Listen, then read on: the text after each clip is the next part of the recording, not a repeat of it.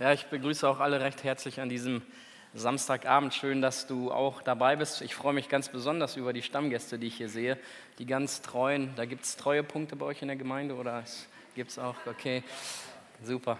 Aber auch ganz herzlich möchte ich die begrüßen, die jetzt natürlich auch zum allerersten Mal dabei sind. Ihr habt ein ganz, ganz großes Opfer gebracht, nämlich ihr habt sozusagen euren Samstagabend geopfert. Und der Samstagabend, das ist ja immer ein ganz, ganz großes Ziel. Und dieses Ziel strebt man immer schon am Montagmorgen an, wenn der Wecker klingelt. Dann hat man immer dieses Ziel vor Augen, doch in wenigen Tagen diesen Samstagabend zu erreichen. Ich weiß jetzt nicht, ähm, wie gesagt, äh, die schon jetzt länger dabei sind, die das regelmäßig verfolgen, seit Dienstag vielleicht, die haben immer hier an der Wand einen Spruch gelesen, eine Aussage, und die ist eigentlich richtig äh, krass. Und da heißt es nämlich, das Ziel deines Lebens. Und das ist, finde ich, irgendwie eine gewaltige Aussage. Das Ziel deines Lebens. Und wie schon erwähnt, ihr habt jetzt ein gutes Ziel erreicht. Ihr habt es geschafft, den Samstagabend zu erreichen. Aber ich möchte euch eigentlich nicht enttäuschen, aber ich sage euch die Wahrheit, das ist nicht ein besonderes Ziel, das erreicht man regelmäßig. Das ist eigentlich überhaupt nichts Besonderes. Also wenn das wirklich so das Ziel deines Lebens ist, dann muss ich dir sagen, äh, du brauchst unbedingt ein anderes Ziel im Leben, weil den Samstagabend zu erreichen ist nicht unbedingt so toll. Und das Thema äh, von heute Abend lautet ja, das Ziel deines Lebens schon erreicht oder voll verpasst das Ziel deines Lebens schon erreicht oder voll verpasst. Das ist ja so, dass wir uns als Menschen im Leben gewisse Ziele setzen, die wir auch auf irgendeine Art und Weise innerhalb unseres Lebens erreichen möchten. Also wenn ich mal hier durch die Reihen gehe und so einige fragen würde, ich denke mal eher so die Jüngeren, was hast du so für ein Ziel im Leben, dann kann es vielleicht sein, dass der ein oder andere sagen würde, ja, ich möchte irgendetwas studieren. Also nicht irgendetwas, ich habe schon ganz bestimmt was im Blick. Ich möchte das studieren, das ist sehr schwer, es kostet Zeit, es kostet Kraft, es kostet Geld, es kostet Energie. Das heißt also, da gibt es Leute, die haben sehr hochgesteckte Ziele. Vielleicht gibt es manch einen, der sagt, naja, ich habe so das Ziel, ich möchte selbstständig werden. Das ist auch ein sehr hohes Ziel, was man sich im Leben stecken kann. Und dieses Ziel zu erreichen, kostet auch Kraft, es kostet Zeit, es kostet Energie und es kostet auch Geld. Also das sind wirklich sehr hochgesteckte Ziele. Dann gibt es vielleicht manch einen unter uns, der sagt, ach, solche Spießerziele habe ich nicht. Ich habe das Ziel, ich möchte die Welt er, er, er, bereisen. Ich möchte jeden Fleck der Welt einmal innerhalb meines Lebens gesehen haben. Und solche Leute gibt es auch. Das ist auch ein ganz, ganz wunderbares Ziel und da müssen wir ehrlich sein, das schafft nicht jeder. Manch einer kommt aus Troisdorf vielleicht gar nicht raus, das kann natürlich auch sein. Aber manch einer hat das Ziel, die Welt zu bereisen und das Ganze mal so zu beschauen. Vielleicht gibt es äh, unter uns so Leute, die sind so ganz demütig, die sind ganz einfach, die haben einfach das Ziel, ich möchte mal so den richtigen Partner kennenlernen, ich möchte heiraten, ich möchte zwei, drei Kinder und ein Haus. Ich war heute in Siegburg und bin so an einem Geschäft vorbeigekommen. Das war wohl so ein äh, Makler irgendwie. Und dann habe ich mal die Preise von Häusern gesehen. Also das ist auch ein hohes Ziel hier bei euch, ein Haus zu kaufen. Das ist schon ordentlich. Da sind wir da oben bei uns in Zelle noch ganz, ganz gut dran.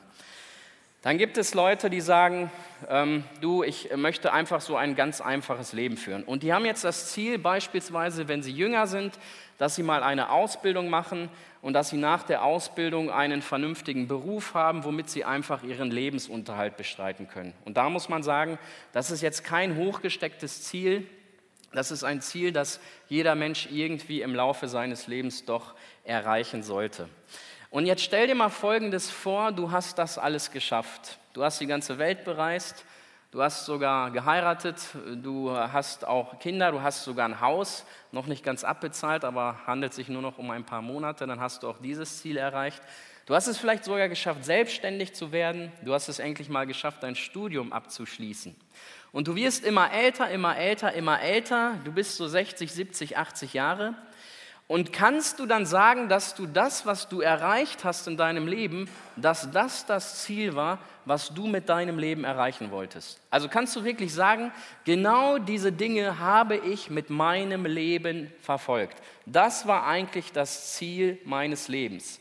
Oder schaust du vielleicht zurück und denkst dir so, naja, ich habe schon einiges erreicht, aber wenn ich ehrlich bin, ich glaube, da fehlt noch etwas. Da muss noch irgendetwas im Leben sein. Und genau darauf möchte ich heute während der Predigt zu sprechen kommen. Das Wort Ziel, das steht immer in Verbindung mit einem anderen Wort und dieses Wort lautet Hoffnung.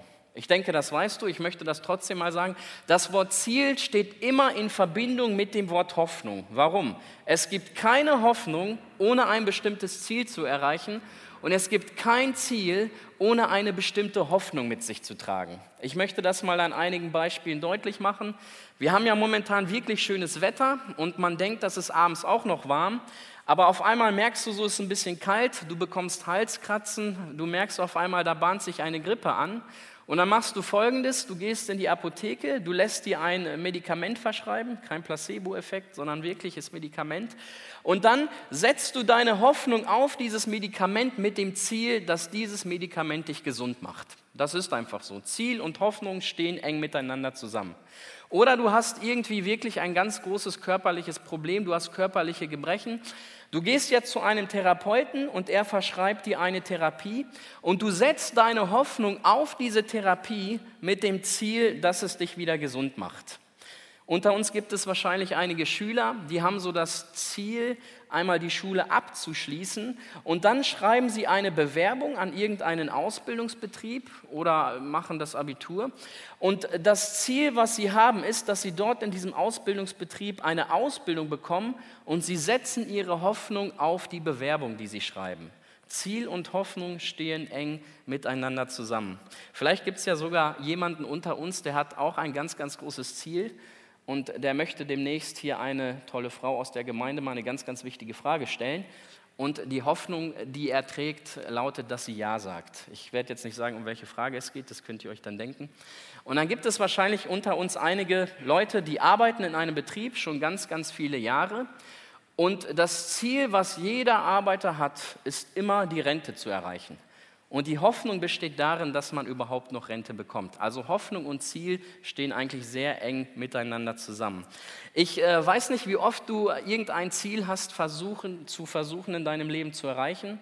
Ich weiß nicht, wie oft du die Hoffnung auf irgendetwas gesetzt hast, aber es kann sein, dass du genauso oft enttäuscht wurdest und dass du ständig immer ein bestimmtes Ziel, was du erreichen wolltest, immer und immer wieder verfehlt hast. Ich, hab, äh, ich werde jetzt mal von meinem Ziel, von meiner Hoffnung erzählen, die ich mal so hatte. Ich hatte mal das Ziel, reich zu werden. Also wirklich reich, schon so Millionär. Und ich hatte so auch bestimmte Sachen im Kopf, die ich mir dann kaufe. Aber ich wusste, Banküberfall, das ist nichts für mich. Aber es gibt andere Alternativen. Ich werde mir einen Lottoschein kaufen. Und das habe ich an einem Tag gemacht. Ich bin 18 Jahre gewesen, ich bin in eine Lotterie gegangen und ich habe mir einen Lottoschein gekauft. Wir kennen ja alle den Lottoschein, aber ich weiß nicht, ob du wirklich weißt, wie der aussieht. Da sind ganz, ganz viele Reihen und ganz, ganz viele Kästchen. Und in einer Reihe darfst du nur sechs Zahlen ankreuzen. Und dann sitzt du an einem Tag vor dem Fernseher, dort werden die Lottozahlen gezogen, nämlich nur sechs Stück. Und dann musst du in einer Reihe genau diese Zahlen haben. Und dann habe ich diesen Lottoschein ausgefüllt, saß am Samstagabend mit meinen Eltern vor dem Fernseher, ganz gespannt, und dann wurden die Lottozahlen gezogen. Und da habe ich mich total gefreut, ich hatte die erste richtig. Das war schon mal gut. Dafür, dass du zum ersten Mal Lotto gespielt hast, war das gar nicht mal so schlecht. Und dann kam die zweite Zahl und ich habe die auch richtig gehabt. Da dachte ich, ah, da super, klasse, das ist toll. Und dann kam die dritte Zahl und dann wurde es richtig spannend. Ich hatte die dritte auch richtig. Das war richtig klasse. Und dann kam die vierte Zahl und jetzt ratet mal, war die auch richtig oder nicht? Wer sagt, ich habe es auch geschafft? Ah, da vertrauen mir wenige. Wer sagt, ich habe es nicht geschafft? Doch, ich hatte die vierte auch richtig. Das war richtig klasse. Und ihr könnt euch vorstellen, du füllst einen Lottoschein aus, du brauchst sechs richtige Zahlen und du hast die ersten vier plötzlich richtig.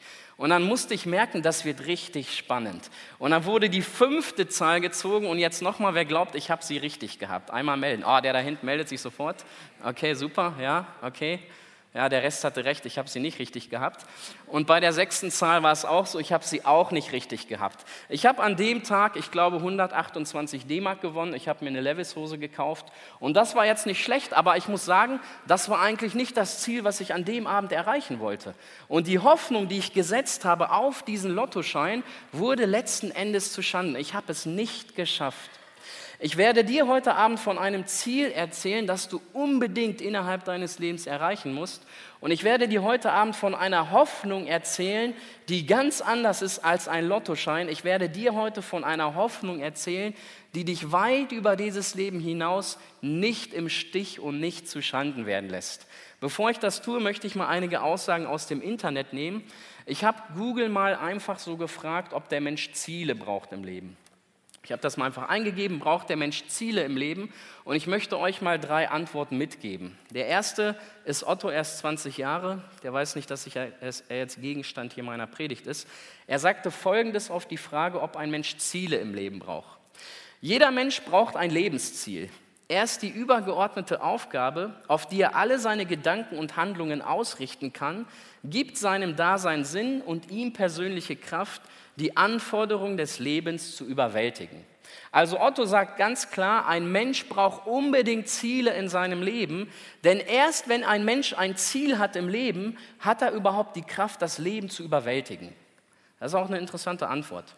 Und jetzt möchte ich dir mal noch eine Antwort vorlesen von einem Mädchen, die ist gerade mal 16 Jahre. Und wenn du ein 16-jähriges Mädchen fragen würdest, nenn mir mal ein paar Ziele im Leben, dann müsste das Ganze übersprudeln. Die müsste drei Stunden am Stück reden. Die müsste doch eigentlich viele Ziele haben. Und die Antwort von diesem Mädchen, was sie gibt, sie ist gerade mal 16 Jahre, ist eine sehr realistische, aber gleichzeitig eine sehr pessimistische Antwort. Und jetzt hört mal zu, was sie sagt. Ein Ziel kann nur einen Sinn haben, wenn das Leben auch einen Sinn hat. Bei dieser entscheidenden Frage muss ich feststellen, dass das Leben keinen Sinn hat, denn nach dem Leben ist nichts mehr. Gerade mal 16 Jahre und sie sagt, du brauchst überhaupt keine Ziele im Leben und der Grund dafür, das Leben ist ja irgendwann mal vorbei und danach kommt gar nichts mehr.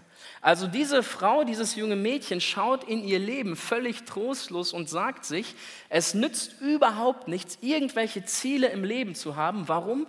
Weil letzten Endes wartet der Tod und danach ist alles vorbei und danach kommt nichts mehr. Total interessante Aussage. Und während der Predigt möchte ich mal noch mal genau auf diese Aussage kommen. Also das ist sehr interessant, was diese Menschen so sagen. Sie verbinden das Ziel, was du im Leben hast, mit einem gewissen Lebenssinn. Und die Aussage ist, hast du kein Ziel, hat dein Leben auch überhaupt keinen Sinn. Und ich möchte mal jetzt den dritten vorlesen und das ist auch sehr interessant, was er sagt. Und ich kann diesen Jungen sehr gut nachvollziehen. Der ist 19 Jahre und er wurde gefragt, was so der Sinn des Lebens. Und seine Antwort war, mein Lebensziel ist erreicht, wenn ich mir einen Porsche Carrera leisten kann. Also der ist 19 Jahre, der hat gesagt, ich habe das Ziel, den Sinn meines Lebens erreicht, wenn ich mir einen Porsche Carrera leisten kann. Der hat jetzt nicht den Maßstab von dem Wagen gesagt, aber ich kann diesen jungen Mann ganz gut nachvollziehen. Und ich werde dir jetzt mal ein bisschen von meinen Zielen erzählen, die ich als junger Bub gehabt habe. Ich weiß nicht, ob das bei den letzten Predigten so durchklang, aber ich bin ein ganz, ganz großer Autofan gewesen. Ich muss sagen, ich bin es immer noch so ein bisschen. Und als ich so zehn Jahre alt war, wir haben Autozeitschriften zu Hause gehabt, ich habe die von vorne bis hinten durchgeblättert. Da war gerade Golf 1 noch ein bisschen in, der Golf 2, VW Scirocco, so die ersten. Einige kennen das wahrscheinlich noch. Und dann habe ich mir die so angeguckt, ich war gerade zehn Jahre alt und habe mir genau vorgestellt, wenn ich 18 bin, was für ein Auto ich fahre, was da für Felgen drankommen. Habe ich mir alles ausgerechnet. Und dann wusste ich, ich werde mit circa 16, 17 werde ich meine Ausbildung anfangen. Und wenn ich meine Ausbildung anfange, dann bekomme ich ja Geld. Und jetzt habe ich folgendes Ziel gehabt. In meinem ersten Ausbildungsjahr, und jetzt werde ich ein bisschen was sagen, was vielleicht nicht alle verstehen, aber ich hoffe, die Männer unter uns verstehen das. Ihr könnt euren Frauen das zu Hause erklären. Also in meinem ersten Ausbildungsjahr wollte ich einen Polo 3 GT fahren mit 75 PS. Ich hätte den tiefer gelegt, ich hätte 8x13 Zoll Felgen drauf gemacht, ich hätte eine Remus Sportauspuffanlage dran gebaut, Recaro Sportsitze, Schrotgurte und ein Lenkrad mit einem Durchmesser von 32 cm der Marke Momo Top Power. Alles geplant, erste Lehrjahr. Jetzt kommt das zweite Lehrjahr. Da verdienst du mehr Geld, dann brauchst du kein Polo fahren. Im zweiten Lehrjahr wollte ich einen Golf 3 GTI fahren mit 115 PS, mit 9x16 Zoll Felgen und die Sitze hätte ich aus dem Polo dort reingebaut. Das war das Ziel. Das Lenkrad hätte ich dann auch übernommen. Das war mein Ziel für das zweite Lehrjahr. Jetzt kommt mein drittes Lehrjahr. Verdienst du noch mehr Geld? Und im dritten Lehrjahr wollte ich was ganz Besonderes fahren. Einen 3er BMW mit M-Paket 320i, 6-Zylinder, 150 PS Coupé. Gut, ne? E36, genau. Ja, das waren so meine Ziele, die ich hatte. Und jetzt schlich sich folgendes Problem in meinem Leben ein. Ich war ja in der Pubertät und dann wächst du und der Verstand wächst auch mit. Und irgendwann merkte ich mal, Christian, diese Ziele kannst du gar nicht erreichen finanziell, das ist überhaupt nicht möglich. Und jetzt kam noch ein anderes Problem in mein Leben. Und zwar das Problem, ich wurde älter, die Autos auch, sie haben mir nicht mehr gefallen. Das kann man natürlich ganz klar und deutlich sagen, Christian, weißt du, du hast nicht die besten Ziele in deinem Leben gehabt. Aber es gibt Menschen auf dieser Welt, die sind mit solchen Dingen gar nicht zufrieden. Die wollen nicht irgendein Polo mit 75 PS fahren, die wollen ganz andere Dinge in ihrem Leben erreichen. Und ich erzähle dir jetzt mal etwas von zwei Jungs aus Frankfurt, die sind in meinem Alter und die haben ein ganz, ganz großes Ziel gehabt. Sie wollten geschäftlich erfolgreich sein und wollten Millionäre werden. Und diese zwei Jungs haben es geschafft, gerade mal im Alter von 20 Jahren, dass sie Besitzer von über 150 Immobilien gewesen sind. Und jetzt hör mal genau zu. Ihr gesamtes erwirtschaftliches Vermögen, was sie erwirtschaftet haben, als sie 30 Jahre alt waren, betrug nicht 10 Millionen Euro, nicht 20 Millionen Euro, nicht 50 Millionen Euro, nicht 100 Millionen Euro, nicht 150 Millionen Euro, sondern sie hatten ein gesamtes Vermögen erwirtschaftet von über 200 Millionen Euro, gerade mal im Alter von 30 Jahren. Und jetzt die Frage, haben die ein tolles Ziel erreicht? Wahrscheinlich schon, oder? Ich glaube, dass sie weit über das eigentliche Ziel hinausgeschossen sind. Und ich werde dir jetzt mal vorlesen, was diese Jungs wirklich in ihrem Leben erreicht haben. Sie haben es geschafft, dass sie ca. 11.000 Menschen mit hohen Summen am Bargeld betrogen haben und dass sie für den größten Anlagebetrug der letzten Jahrzehnte in Deutschland verantwortlich sind. Und sie haben es geschafft, dass sie ihr junges Leben verfuscht haben und ihnen drohen lange Haftstrafen. Jetzt, wenn wir hier draußen das schöne Wetter genießen, sitzen diese beiden Jungs im Gefängnis. Und wenn du die mal fragen würdest, war das ein tolles Ziel, was ihr erreicht habt? Hat sich eure Hoffnung auf ein wunderbares, schönes Leben erfüllt?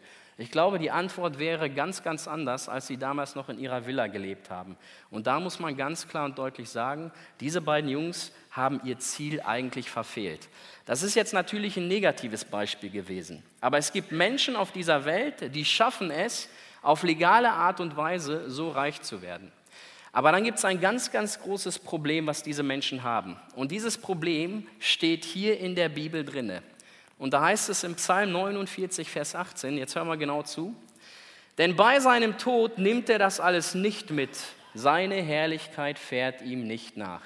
Da haben diese Leute wahnsinnig viel im Leben erreicht. Die haben Doktortitel erreicht, die haben Fabriken gegründet, die haben Unternehmen gegründet, die haben tolle Sachen erfunden, die haben vielleicht den Traumpartner erf äh, äh nicht erfunden, okay, muss man vielleicht auch manchmal, weiß ich nicht, aber die haben ihn gefunden, die haben wirklich viel im Leben erreicht.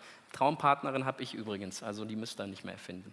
Und die haben wirklich viel im Leben erreicht, aber das Problem, was diese Leute haben, die werden eines Tages sterben und das ist genau das, was das junge Mädchen gesagt hat.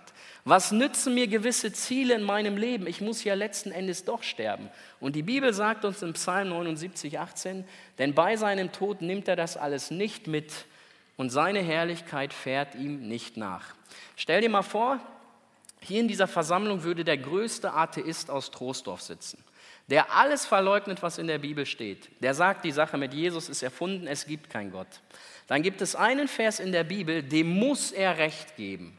Und dieser Vers lautet Hebräer 9, 27, dem Menschen ist es gesetzt, einmal zu sterben. Ganz einfach.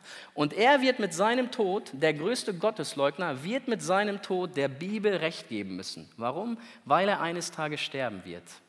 Und dann stellt sich die Frage, wie geht es weiter? Was für Ziele hast du in deinem Leben erreicht? Was von all dem nimmst du eigentlich mit? Und wie gesagt, es gibt Menschen, die haben wunderbare Dinge in ihrem Leben erreicht. Traumpartner, Traumberuf, Trauminsel, alles haben die erreicht.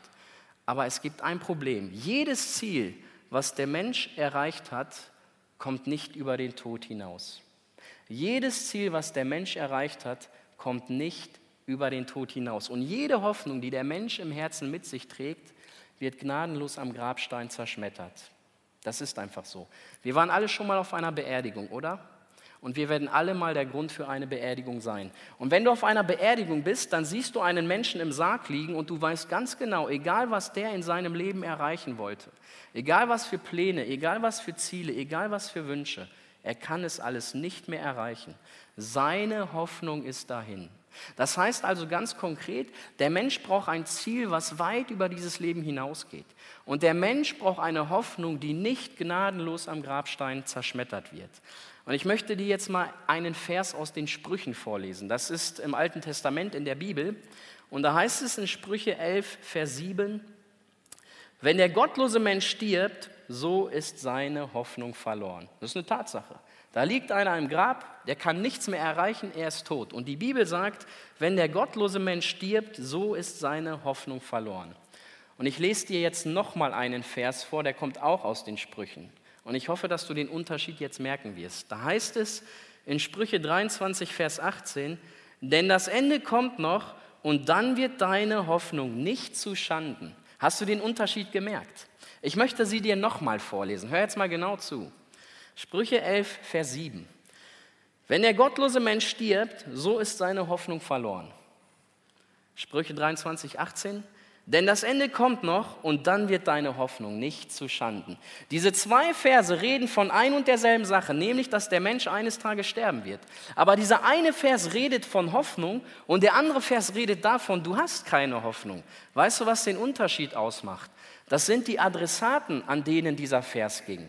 Und dieser eine Vers, der von Hoffnungslosigkeit redet, der sagt, dass du keine Hoffnung hast. Dieser eine Vers ist an gottlose Menschen gerichtet. Da heißt es nämlich, wenn der Gottlose stirbt, so ist seine Hoffnung dahin. Und wenn die Bibel von gottlosen Menschen redet, dann meint sie auch religiöse Menschen. Da meint sie vielleicht auch fromme Kirchgänger. Das sind einfach Menschen, die vielleicht bejahen, dass sie Gott kennen, aber die sich nie wirklich bewusst für ein Leben mit Gott entschieden haben. Die Bibel nennt das eine Bekehrung oder man kann das anders nennen. Man kann es als einen Herrschaftswechsel bezeichnen, dass man ganz bewusst wirklich einen Tag erlebt, wo man ganz bewusst sein Leben einzig allein auf das Wort Gottes, auf die Heilstat von Jesus Christus baut. Und das heißt, wenn dieser Mensch das tut, gehört er nicht mehr zu den Gottlosen. Und hier sagt die Bibel ganz klar, ein Gottloser hat letzten Endes keine Hoffnung. Ähm, wisst ihr, was äh, so momentan interessant ist, was so auf der Welt passiert? Ich habe ja gerade von Reichtum geredet. Da gibt es ja Leute, die haben 200, 300 Millionen. Aber es gibt Menschen, die lachen darüber, die haben mehr. Und das sind die russischen Oligarchen. Und diese russischen Oligarchen, die haben ihr ganzes Leben eine ganz, ganz wunderbare Hoffnung gehabt. Die konnten nämlich immer auf ihren Reichtum bauen. Die konnten mit dem Reichtum, konnten sie alles kaufen. Die konnten sich Häuser kaufen, die konnten sich Yachten kaufen, die konnten sich alles kaufen. Die konnten sich sogar Menschen, die konnten sich Politiker kaufen.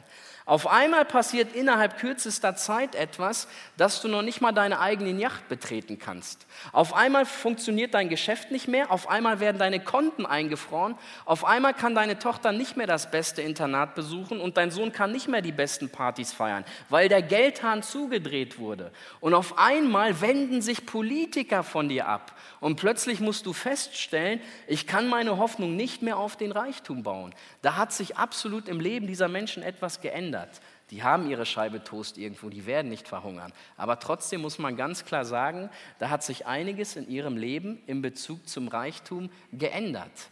Und diesen Menschen, nicht nur den, vielen anderen wird gesagt, wenn du stirbst, ist deine Hoffnung sowieso zu Schanden. Und dann gibt es diesen anderen Vers, der von Hoffnung redet.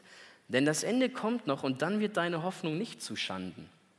Und das ist an Menschen geschrieben, die genau wissen, wenn ich eines Tages sterbe, geht es auf jeden Fall weiter. Und das sind Menschen, die sich ganz bewusst für ein Leben mit Gott entschieden haben. Das sind Menschen, die ihre Pläne, ihre Ziele, ihre Wünsche absetzen und ganz bewusst auf das Wort Gottes bauen.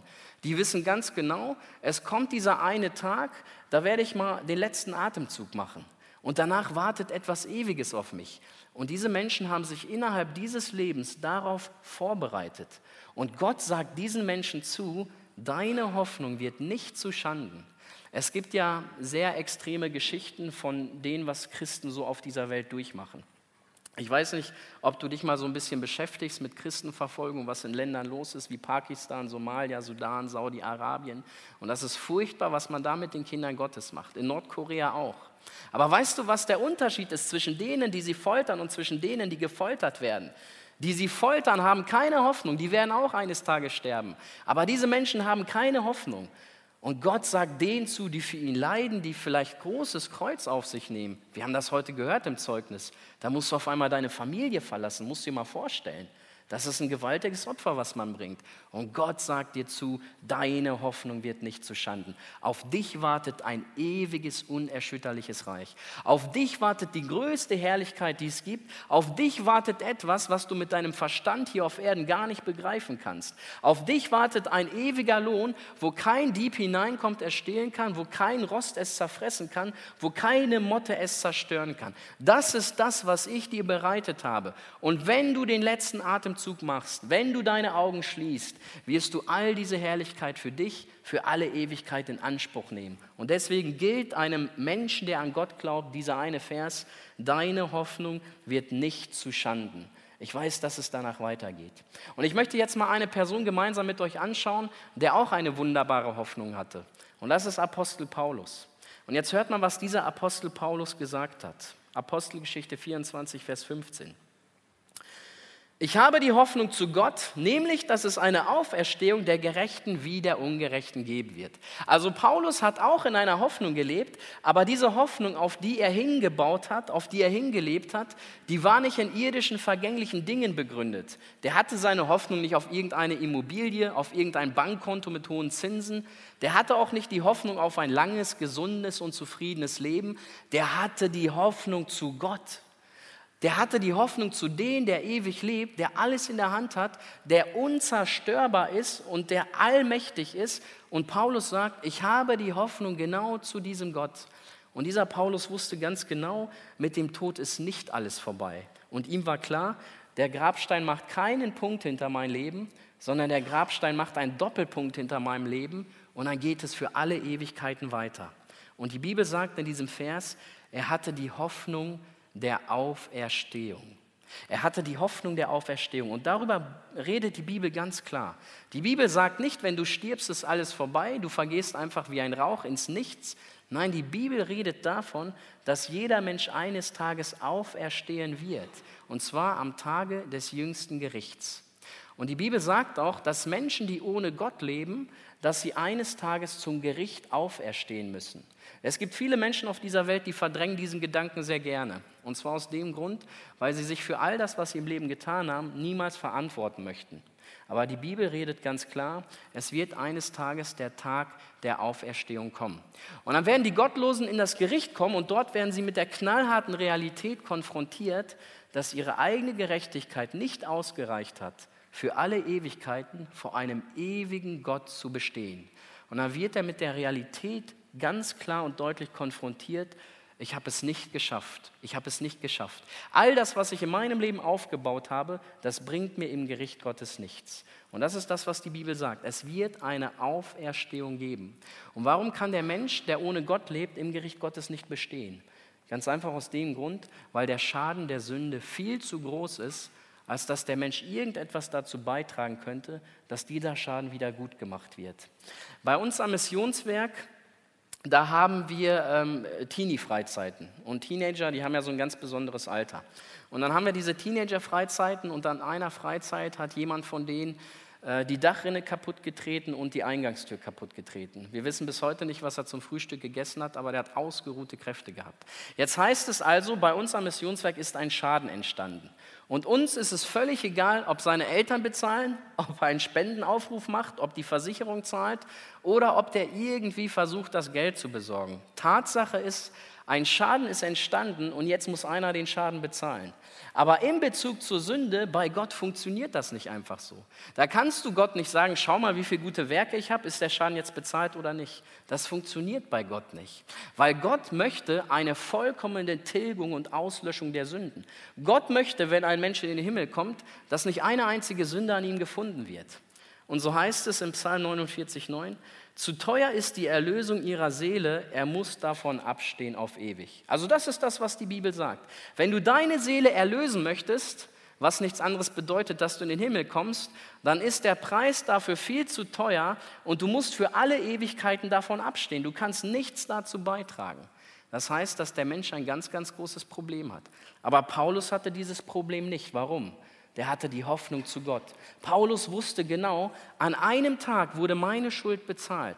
An einem Tag ist ein anderer für mich in das Gericht gegangen und dieser eine hat mich losgesprochen, der hat mich freigekauft. Und dieser eine war Jesus Christus, der das für ihn getan hat. Und das durfte Paulus an einem Tag für sich persönlich in Anspruch nehmen. Und schaut mal, was er noch sagt. Ich habe die Hoffnung zu Gott, nämlich, dass es eine Auferstehung der Gerechten wie der Ungerechten geben wird. Das ist das, was Gott tut. Er teilt diese acht Milliarden Menschen in nur zwei Gruppen ein. Wir machen das geimpft und ungeimpft. Das sind die zwei Gruppen, wo wir die Menschheit einteilen. Aber Gott macht das überhaupt nicht. Gott macht das entweder gerecht oder ungerecht. Es gibt nichts dazwischen. Und ich mache jetzt eine knallharte Aussage, und zwar aus dem Grund, weil das der Realität entspricht. Hier in diesem Gebäude gibt es nur zwei Gruppen. Das ist so. Hier in diesem Gebäude gibt es nur zwei Gruppen. Da sind auf der einen Seite die Gerechten, die niemals in das Gericht Gottes kommen, sondern die für alle Ewigkeiten gerettet werden, weil der Preis ihrer Schuld bezahlt wurde und weil sie sich an einem Tag bewusst für Jesus Christus entschieden haben. Und dann gibt es auf der einen Seite die Ungerechten. Das können ganz nette, fromme, liebe Menschen sein, aber in den Augen Gottes stehen sie schuldig vor ihm und diese Menschen werden nicht in das Himmelreich eingehen. Und das ist das, was die Bibel tut. Sie teilt die Menschheit in nur zwei Gruppen ein. Entweder gehörst du zu den Gerechten oder du gehörst zu den Ungerechten. Und ich stelle jetzt auch mal die Behauptung auf, wenn jemand zu den Gerechten gehört, dann hat er das Recht, die Heilsgewissheit zu haben. Dann weiß er ganz genau, wenn ich jetzt sterbe, ich komme in den Himmel.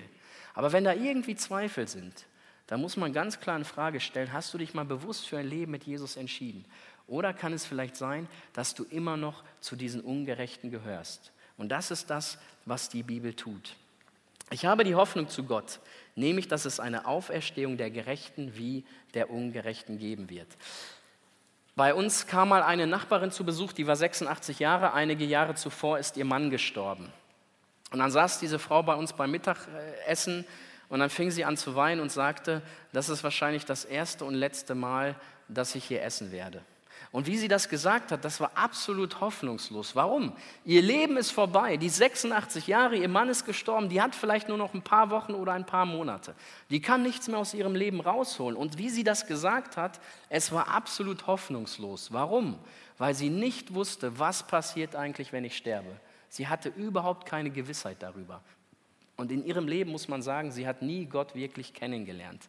Und dann möchte ich dir mal ein anderes Beispiel weitergeben. Von einer Person, die ich selber persönlich kenne, dessen Frau ist gestorben. Sie hatte Krebs, sie lag im Sterbebett, sah gar nicht gut aus, es waren nur noch wenige Wochen und diese Frau hat dann ihre eigene Beerdigung vorbereitet. Die hat gesagt, wer predigen soll, die hat gesagt, was gepredigt wird, die hat gesagt, welche Lieder gesungen wird, die hat entschieden, was für ein Vers kommt auf meinen Grabstein. Diese Frau war vorbereitet, die war vorbereitet. Und diese Frau hatte die Gewissheit des ewigen Lebens. Warum? Weil diese Frau zu den Gerechten gehört hat. Diese Frau hat sich irgendwann im Laufe ihres Lebens für Jesus Christus entschieden. Die wusste ganz genau, ich stehe schuldig vor Gott, ich gehöre zu den Ungerechten und ich werde das Ziel des ewigen Lebens nicht erreichen. Ich habe keine Hoffnung, in den Himmel zu kommen. Und dann hat sie an einem Tag verstanden, was Christus getan hat. Der selber vom Himmel gekommen ist, der mit ihrer Schuld an das Kreuz gegangen ist und der zu ihr gesagt hat, wenn du dich für ein Leben für mich entscheidest, spreche ich dir meine Gerechtigkeit zu. Und ich habe eine vollkommene Gerechtigkeit. Wenn du mich im Glauben annimmst, dann bist du heilig, dann bist du makellos, dann bist du untadelig. Egal, was dein Mann sagt, egal, wie du manchmal dich verhältst, spielt keine Rolle. Wenn du eines Tages mich annimmst, bist du zu den Gerechten gezählt worden. Und dann hast du das Recht auf das ewige Reich. Dann hast du das beste Ziel in deinem Leben erreicht. Dann lebst du in der besten Hoffnung. Und dann hat diese Frau sich als junges Mädchen entschieden und ist dran geblieben. Und diese Frau gilt dieser Spruch, deine Hoffnung wird nicht zu Schanden. Und ich stelle dir jetzt die Frage, was ist eigentlich dein Ziel im Leben so? Erwartest du noch was Tolles von dieser Welt? Meinst du, dass es immer besser wird? Setzt du dein Vertrauen auf deinen tollen Arbeitsplatz, auf deinen Ehepartner, auf deinen Beruf oder sonst was, auf dein Reichtum, auf deine Titel? Oder was ist eigentlich das Ziel deines Lebens? Ich sag dir, was das Ziel deines Lebens werden soll. Dein Ziel im Leben sollte sein, einmal die Gewissheit zu haben, ich werde oben ankommen. Und ich werde ab heute für Gott leben. Und ich werde Frucht für die Ewigkeit erwirtschaften. Und wenn diese Welt zerbricht und zerfällt, das spielt für mich keine Rolle. Und zwar aus dem Grund, weil ich das beste Ziel habe. Mein Ziel ist es, in der ewigen Herrlichkeit anzukommen. Und dafür möchte ich leben. Und diese Tage dienen dazu, sich ganz bewusst für ein Leben mit Christus zu entscheiden. Und das darfst du heute auch tun. Du darfst dich heute bewusst für ein Leben mit Christus entscheiden. Du darfst heute für dich persönlich das beste Ziel deines Lebens in Anspruch nehmen. Übrigens weißt du, was das Wort Sünde eigentlich übersetzt heißt auf Griechisch. Weißt du, was das heißt? Zielverfehlung. Sünde bedeutet Zielverfehlung. Ein Sünder wird das Ziel nicht erreichen, oben einmal anzukommen. Ein Sünder lebt nicht in dem Willen, den Gott für ihn und für sein Leben eigentlich vorbereitet hat. Und dieses Ziel darfst du heute ändern. Die Frage ist, wie macht man das Ganze? Vielleicht hast du manches aus der Predigt nicht verstanden. Ich habe von Bekehrung geredet, ich habe von Sünde geredet. Vielleicht weißt du gar nicht, was das ist. Aber vielleicht hast du das Gefühl, es kann sein, dass das stimmt, was der da erzählt. Und ich möchte, dass er mir das nochmal genauer erklärt. Dann bleib bitte zurück. Ich werde gleich durch die Tür gehen, nach oben in einen Raum. Und dort werde ich auf Menschen warten, die das Ziel in ihrem Leben ändern möchten. Und die das Ziel ihres irdischen Lebens zum Ziel für das ewige Leben machen möchten. Ich möchte heute auf diese Menschen warten, denen gesagt wird von der Bibel, deine Hoffnung wird zu Schanden. Wenn du stirbst, ist alles vorbei. Und ich möchte auf diese Menschen warten und dass sie heute sagen, ich möchte, dass meine Hoffnung nicht zu Schanden wird. Ich möchte die Hoffnung haben auf das ewige Reich. Ich möchte die Hoffnung zu Gott haben. Und dafür kannst du dich heute entscheiden. Du darfst heute für dich persönlich das Ziel deines ewigen Lebens in Anspruch nehmen. Was musst du tun? Du musst einfach zu Jesus mit deiner Lebensschuld, auch mit Sünden, an die du dich gar nicht mehr erinnern kannst. Du musst einfach dorthin und musst einfach bekennen, Herr Jesus, ich schaffe es, ohne dich nicht in das Reich zu kommen. Ich habe nicht das beste Ziel in meinem Leben, ich habe ein ganz schlechtes Ziel. Ich habe das Ziel, auf ewig verloren zu gehen. Aber das Ziel, was du mit mir hast, du hast das Ziel der ewigen Rettung in Sicht. Und ich will das heute für mich in Anspruch nehmen. Ich möchte heute mein Leben auf dich bauen. Meine Hoffnung soll ab heute dir gelten. Und das darfst du heute machen. Wir werden jetzt gleich ein gemeinsames Lied singen. Ihr dürft jetzt schon mal aufstehen dazu. Und ich mache das, wie ich das die letzten Abende gemacht habe. Ich werde gleich ein Gebet sprechen. Ich werde Amen sagen und dann werde ich hier raus, ich werde nach oben, ich werde in diesen Raum gehen und ich bitte dich einfach, schmeiß mal deine ganzen Zweifel von dir, schmeiß deine ganzen Ängste von dir, schmeiß deinen ganzen Stolz von dir und treff heute die beste Entscheidung deines Lebens. Und jetzt kann es sein, dass du hier stehst und sagst, ich glaube, Gott persönlich hat heute zu mir gesprochen, aber ich bin mir nicht sicher. Dann klär das mit Gott. Dann frag ihn, hast du heute zu mir geredet? Hast du mir heute ein Angebot gemacht? Hast du mir heute das ewige Reich angeboten? Und dann nimm das für dich persönlich in Anspruch.